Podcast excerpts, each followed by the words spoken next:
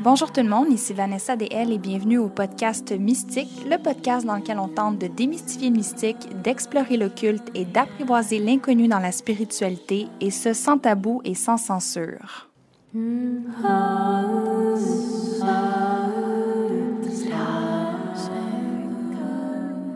On se retrouve aujourd'hui pour un épisode qui est un tout petit peu différent parce que je vous avoue que depuis les derniers jours, malgré que tout va sensiblement bien, je me sens extrêmement épuisée.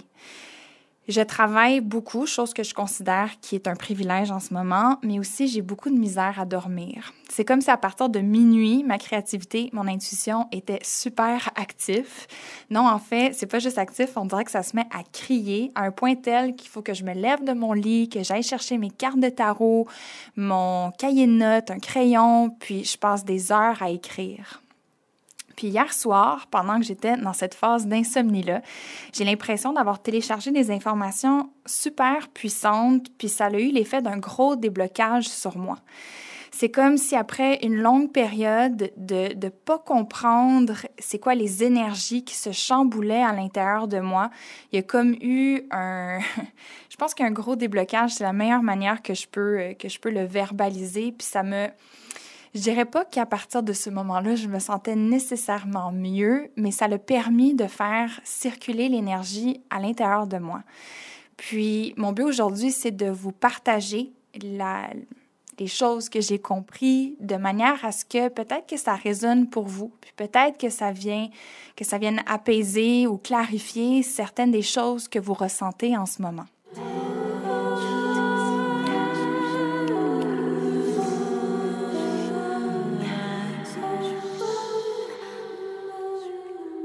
Le sujet que j'ai envie d'aborder avec vous aujourd'hui, c'est le concept de la transformation. Parce que je vous avoue que c'est un terme qui, je crois, est absolument romancé. Puis j'en suis coupable. On a juste à regarder mes ateliers, mes retraites des dernières années. J'utilise beaucoup le concept de transformation personnelle. Puis c'est un concept dans lequel je crois énormément, puisque je considère qu'il est très important. Mais je réalise qu'en tant que tarot readers, par exemple, on est tous coupables à un certain moment de chercher à réconforter soit nos clients ou même à nous réconforter nous-mêmes en adoucissant la carte de la mort. On va dire quelque chose du genre Inquiète-toi pas si tu la piges, c'est positif, ça symbolise juste la transformation. Mais ce qu'on oublie de dire, c'est que avant de devenir un beau petit papillon, ben, il faut que tu passes une shitload de temps dans ta, petite enveloppe sombre, solitaire et visqueuse. Je suis pas certaine si elle est visqueuse, mais on dirait que c'est comme ça que je l'imagine dans ma tête. Donc, il faut que tu vives la décroissance, la perte, le deuil, le doute, l'incertitude. Puis chanson que tu vas apprendre un paquet de choses à travers ça. C'est même possible que tu trouves une certaine forme de beauté là-dedans, le beau de ce qui vient nous chercher dans les profondeurs de notre humanité. Et c'est là que la carte du jugement dans le tarot entre en jeu. C'est la carte numéro 20. Donc, c'est l'avant-dernière arcane majeure, les arcanes majeures qui sont la série de cartes qui représentent le processus d'individuation et de transformation personnelle de l'être humain. Donc le jugement, c'est l'avant-dernière étape de ce long et sinueux processus-là. La carte du jugement, elle est associée à la planète Pluton, la planète de la mort, de la destruction, de la transformation qui gouverne par exemple les pandémies. On a parlé de cette planète-là beaucoup au courant des derniers épisodes. Et donc, j'ai décidé de vous parler de la carte du jugement parce que je pense qu'elle nous offre un autre angle de réflexion et d'analyse de ce qui se passe présentement. Le jugement nous place à la croisée des chemins. Quand on pige cette carte-là, c'est qu'il n'y a rien qui sera plus pareil. Par la force des événements, on est obligé de rassembler, mais surtout d'intégrer toutes les leçons qui ont été accumulées au courant du dernier cycle. On savait mais là, on n'a plus le choix d'implanter et d'amener du changement. Avec le jugement, there's no going back. C'est un giga wake-up call, cette carte-là. ça cherche à nous éveiller à notre connexion au groupe, au collectif, à la communauté. En fait, je dirais même que c'est le signal qu'on est entré dans une toute nouvelle ère. C'est comme si on avait une deuxième chance. Puis si vous n'avez pas de jeu de tarot à la maison, je vous suggère fortement sur un moteur de recherche d'aller euh, voir l'image de la carte du jugement. Ça ressemble à une image de résurrection, en fait. C'est littéralement ça. Et c'est quand même drôle de dire que j'enregistre cet épisode-là le dimanche de Pâques. Donc, il y a beaucoup de synchronicité à l'œuvre en ce moment. Puis je trouve que ce qu'on vit présentement porte une essence très similaire à l'archétype du scorpion. Bien qu'il n'y ait pas de planète sous ce signe-là en ce moment, les grandes tensions énergétiques que l'on vit sont en partie dues au transit de Pluton, qui est la planète maîtresse du scorpion.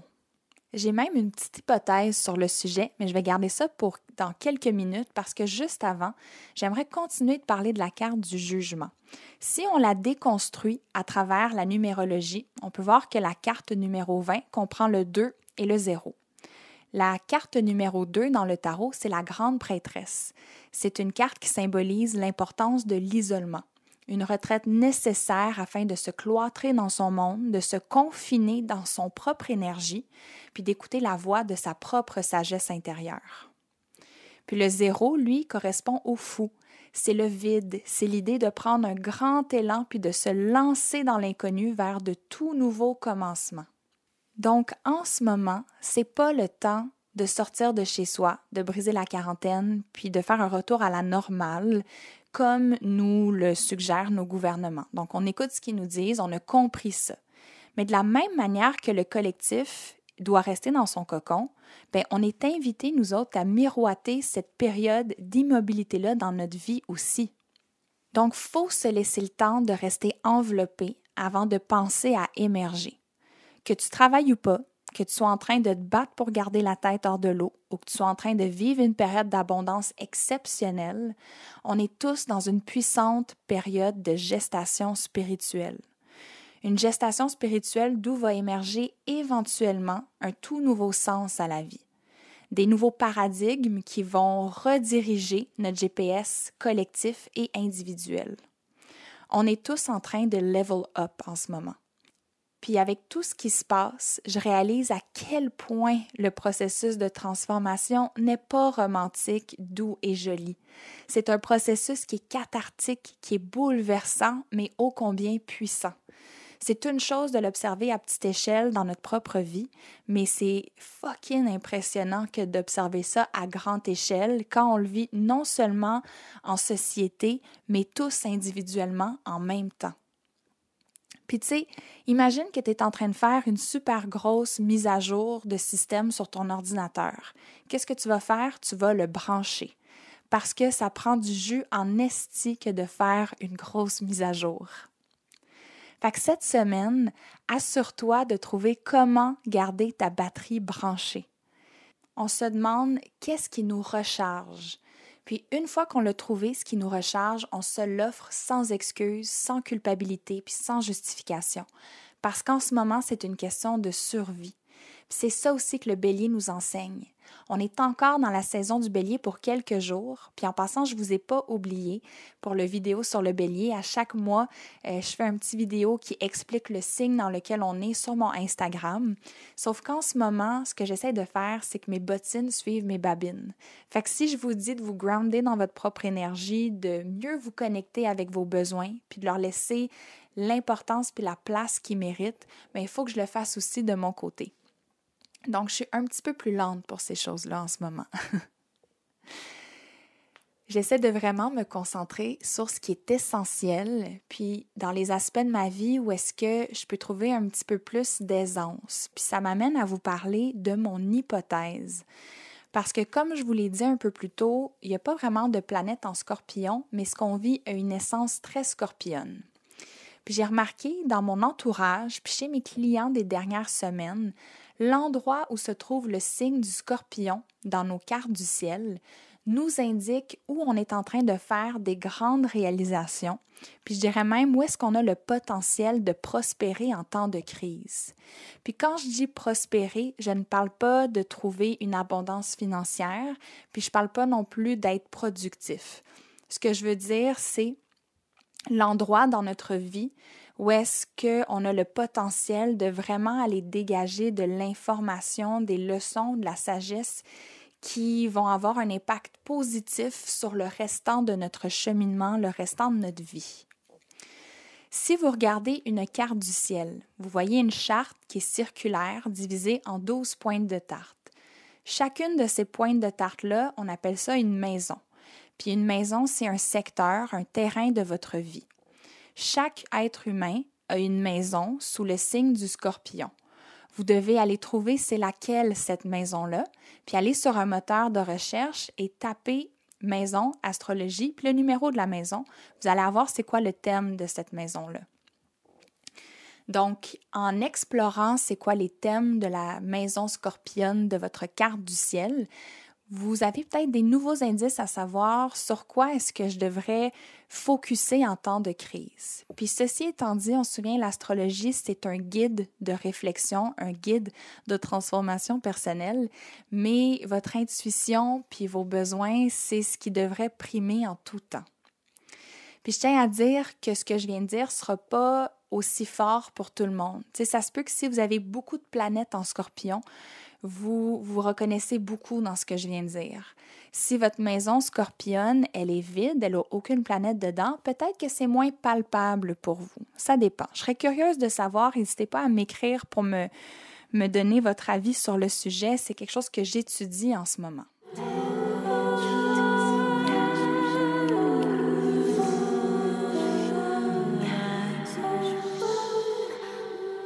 Donc pour cette semaine, je vous souhaite de trouver un petit peu plus de paix d'esprit, un petit peu plus d'enracinement, mais surtout du calme. Je vous invite à vraiment être alerte euh, de quels sont vos besoins, puis de réussir à vous offrir tout l'apaisement, puis le, le, le, le nurturing, j'allais dire le nourrissement, ça se dit pas, le nurturing nécessaire pour vous sentir un petit peu plus rempli, un petit peu plus complète. Si jamais ça vous intéresse, moi, c'est un des outils qui fonctionne très bien pour moi, puis c'est pour ça que je pense à l'offrir euh, à plusieurs reprises durant euh, le, confinement. Euh, j'aime beaucoup mélanger le cannabis et le yoga dans ma pratique parce que le cannabis m'aide beaucoup avec mon anxiété.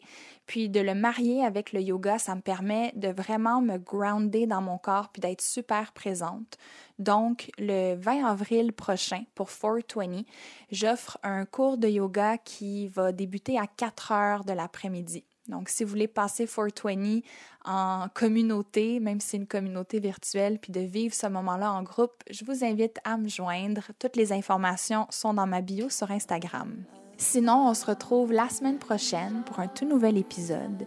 Si vous voulez supporter le podcast, la meilleure manière de le faire, c'est de partager les épisodes sur vos réseaux sociaux avec vos amis qui vont, que vous savez qui ont un intérêt pour ça, qui vont apprécier l'information, de laisser un commentaire et de noter le podcast. Ça l'aide beaucoup sur Apple Podcast aussi.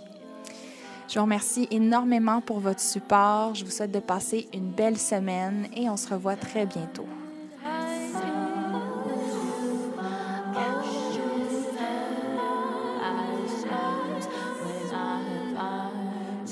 Vanessa DL et je vous dis ainsi soit-il. Une production Roméo.